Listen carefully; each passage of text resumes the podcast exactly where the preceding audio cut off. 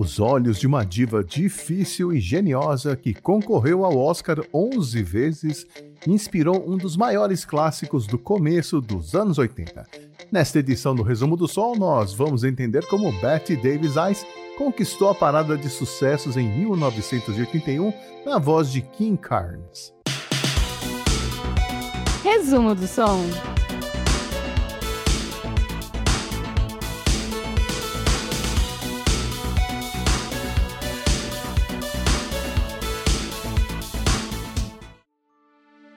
A nossa história de hoje começa muito antes dos anos 80 e em uma outra indústria, a cinematográfica. Para entendermos a canção, primeiro vamos entender quem foi Betty Davis e por que seus olhos foram merecedores dessa homenagem. Ruth Elizabeth Davis nasceu em 5 de abril de 1908 na cidade de Lowell, Massachusetts, na costa leste dos Estados Unidos. Ela fez escola de teatro, se formou, estreou na Broadway aos 21 anos de idade e logo foi contratada pela Universal Pictures, onde fez sua estreia em The Bad Sister, de 1931, e logo em seguida foi contratada pela Warner Brothers, onde ganhou fama como uma atriz versátil e capaz de interpretar papéis fortes e complexos. No final dos anos 30, Betty Davis era uma das 10 estrelas mais bem pagas de Hollywood e seria indicada ao Oscar de melhor atriz por cinco anos consecutivos, um recorde nunca igualado. Ela também foi a atriz mais bem paga do mundo em 1942 e se tornou a primeira pessoa na história do prêmio a ser indicada 10 vezes. Anos mais tarde, ela ainda seria indicada mais uma vez, levando a estatueta em duas ocasiões, em 1935 por Dangerous e em 1939 por Jezebel. Betty Davis se tornaria a primeira mulher presidente da Academia de Artes e Ciências Cinematográficas, mas não durou muito no cargo por conta de suas ideias extravagantes e radicais. Ela era conhecida pela personalidade forte, profissionalismo e por ser exigente e por ser exigente em tudo, e isso acabou se refletindo na sua vida pessoal, com relacionamentos conturbados com maridos e com os filhos.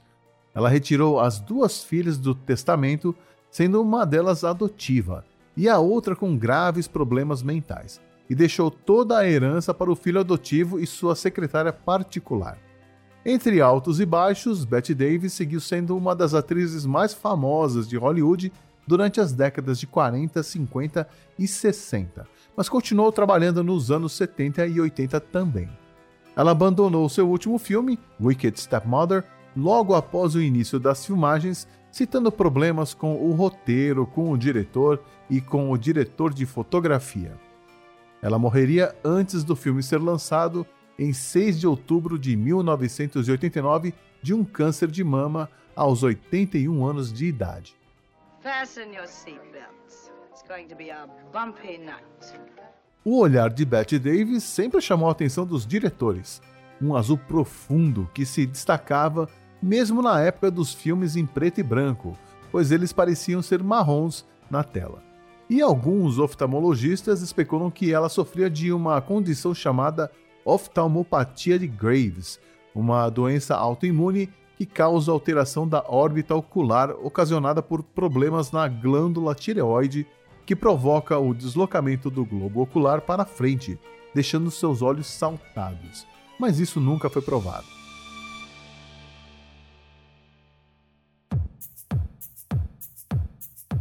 Fato é que foram esses olhos marcantes que inspiraram Donna Weiss e Jack DeShannon a escrever a música em 1974, depois de assistirem a um filme de Betty Davis na TV. Pois é, a música não é da Kim Carnes. Donna Weiss e Jack DeShannon faziam sucesso como compositoras desde os anos 60, e ambas são vencedoras do prêmio Grammy.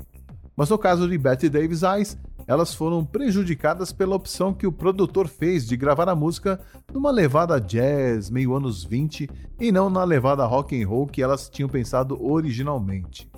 Numa época onde despontavam o Kraftwerk, o rock progressivo, o começo da disco music e o surgimento dos sintetizadores na música pop na Inglaterra, essa escolha do produtor praticamente acabou com as chances da música fazer sucesso comercial.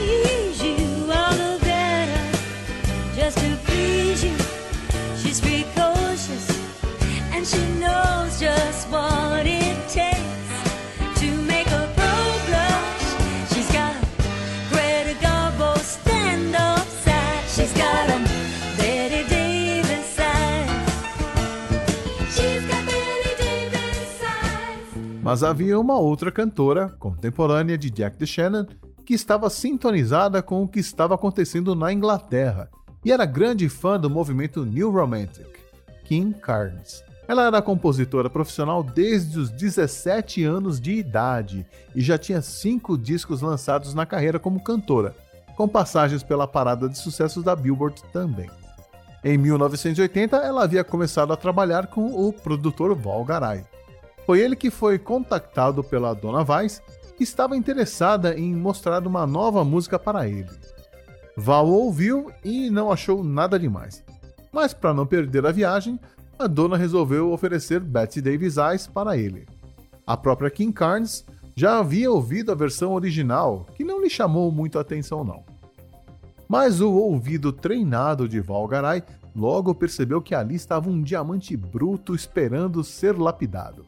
Eles concordaram em regravar a música com outro arranjo e que poderia ser incluída no álbum seguinte de King Carnes, Mistaken Identity. Mas primeiro eles tinham que encontrar o arranjo certo para a música. Após dois dias em estúdio, Kim e sua banda e Val Garay não conseguiam ficar satisfeitos com nenhuma das versões para a música. Faltava alguma coisa, algo que desse liga para a canção. E coube ao tecladista Bill Cuomo descobrir a tal coisa, um riff perfeito de teclado criado em um Prophet 5.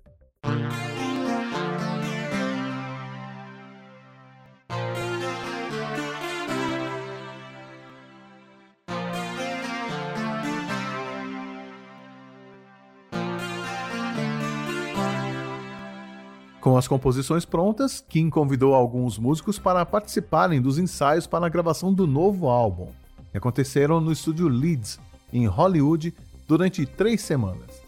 Além de Kim nos vocais, participaram desses ensaios os guitarristas Steve Goldstein, Craig Hull e Waddy Watchell, que tocava com a Stevie Nicks, o baixista Brian Garofalo, o baterista Craig Cramp e o percussionista M.L. Benoit. Foram eles que dias depois gravariam Betty Davis Eyes. Em uma trágica coincidência, enquanto a banda estava ensaiando Betty Davis Eyes, John Lennon era assassinado em Nova York. A gravação de Betty Davis Eyes aconteceu no estúdio Record One e foi feita totalmente ao vivo, sem necessidade de mixagem. Apesar de terem sido gravadas três tomadas, a versão que está no álbum e fez sucesso mundo afora foi a primeira, Kim Carnes gravou em uma cabine de voz que ficava ao lado da sala de controle do estúdio e usou um microfone Neumann U67. Um detalhe interessante sobre a voz da Kim Carnes é que ela era tão grave e rasgada que muita gente achou que era o Rod Stewart que tinha gravado a música.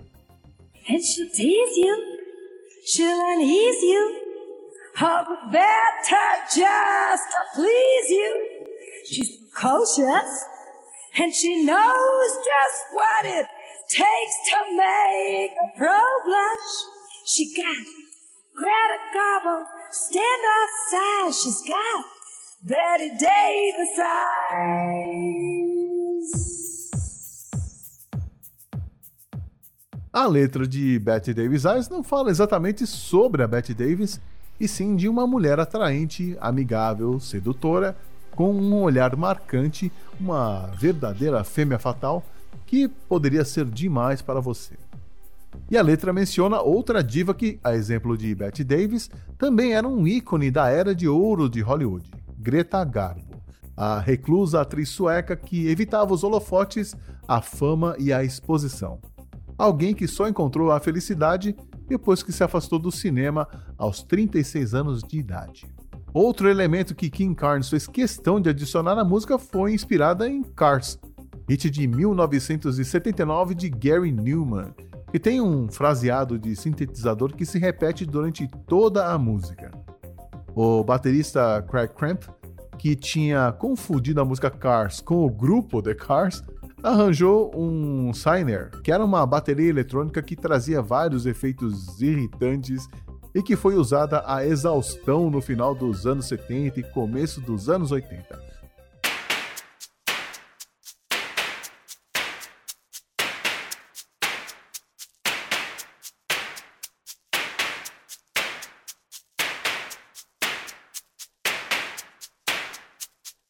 Felizmente, o outro tecladista da banda, o Steve Goldstein, entendeu o que a Kim queria e criou o fraseado que completou a música perfeitamente.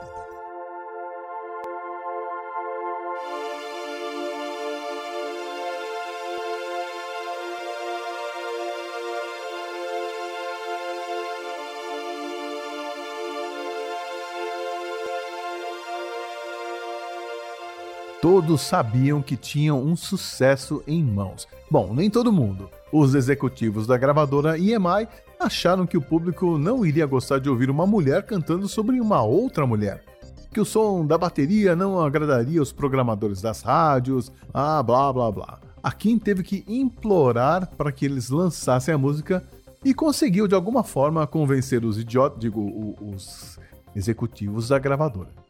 Pat Davis Eyes ficou nove semanas no topo da parada da Billboard e também liderou as paradas de sucesso em vários outros países em 1981, o que ajudou a canção a levar para casa duas estatuetas na cerimônia do Grammy Awards de 1982, melhor canção e melhor gravação do ano.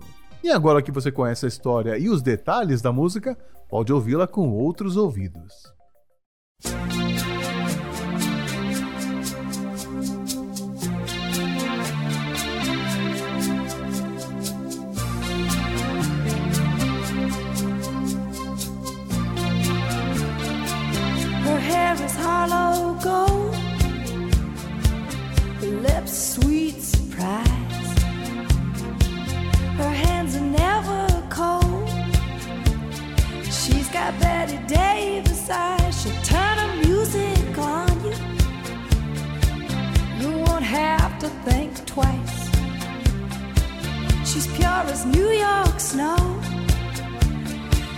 Got Betty Davis eyes.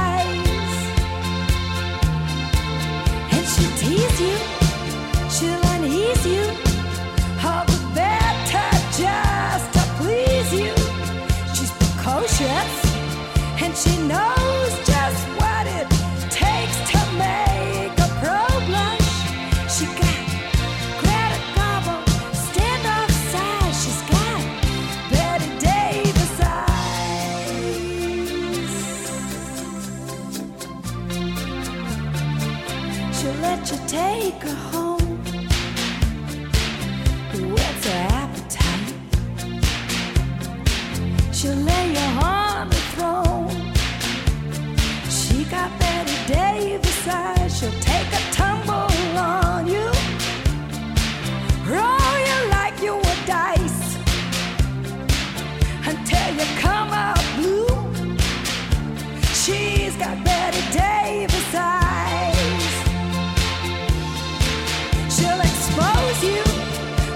Snows you. Off your feet with the crumbs she throws you. She's ferocious and she knows just what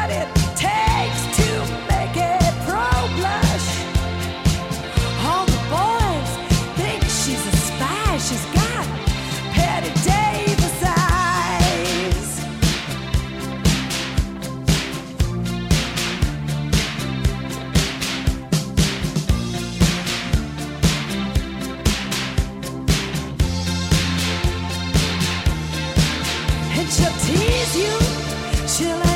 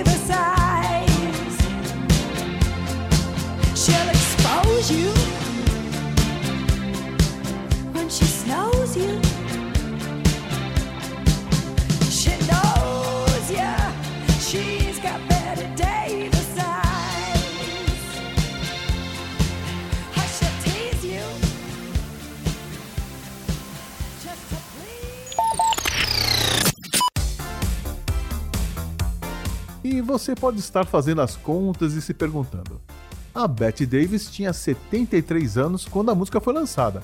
Será que ela ouviu? Será que ela gostou? Será que ela reclamou? Olha, não só ouviu, como ligou para Kim Carnes, para Dona Weiss e para Jack DeShannon para agradecer e dizer que se sentia feliz em ser lembrada após tantos anos. No seu livro de memórias, This and That, lançado em 1982, ela disse que finalmente seu neto entendeu que ela tinha sido alguém importante.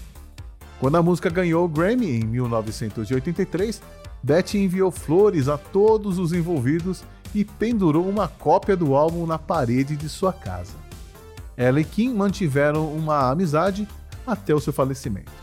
Kim Carnes continuou uma sólida carreira, participou da gravação do single We Are the World, ganhou outro Grammy meio que indiretamente, já que ela participou da trilha sonora do filme Flashdance de 1984, que levou a estatueta de melhor álbum do ano em 1985. Uma nota triste, a Kim Carnes perdeu várias de suas fitas masters com gravações originais de suas músicas no incêndio que destruiu parte dos estúdios Universal em 2008. Atualmente ela está com 76 anos de idade e continua compondo e cantando. Eu sou o Xi, obrigado por ouvir essa edição e se você gostou, acompanhe os outros podcasts da família 80 Watts ou volte aqui no final do mês que vem para ouvir mais uma historinha de um outro hit dos anos 80. Um abraço e até lá!